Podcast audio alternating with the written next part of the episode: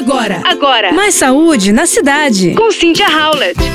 O seu filho range ou aperta os dentes enquanto dorme e durante o dia. Reclama de dor no maxilar? Pois então, ele pode sofrer de bruxismo. O problema é uma disfunção que atinge cerca de 30% da população mundial, segundo apontou um estudo da Organização Mundial de Saúde. E nas crianças, a estimativa é que entre 6 e 50% sofram com a disfunção, de acordo com um artigo publicado pela Sleep Foundation. O bruxismo é caracterizado por ser uma disfunção com ruído que aparece durante o sono, quando as pessoas rangem, cerram ou apertam os dentes.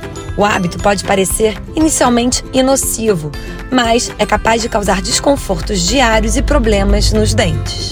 Nos pequenos, o bruxismo é mais comum na segunda infância, entre 3 e 6 anos, e os sinais vão além do barulho alto durante o sono. Eles podem ser notados em atitudes como reclamações de dores de cabeça. Estudos apontaram que os meninos são mais propensos a desenvolver o problema. Mas os fatores que influem no surgimento da doença não se restringem ao sexo da criança. Há outros causadores como ansiedade, estresse e predisposição genética. Os problemas relacionados à saúde mental se justificam por ser um período em que a criança passa por grandes descobertas e adaptações. E por isso, em alguns casos, é importante um tratamento interdisciplinar, que inclua, além do dentista, psicólogo, fonoaudiólogo e otorrinolaringologista. Existem também tratamentos para reduzir efeitos colaterais e os danos que o problema causa, como por exemplo o uso de protetores noturnos que impedem o atrito dos dentes e reposiciona a mandíbula.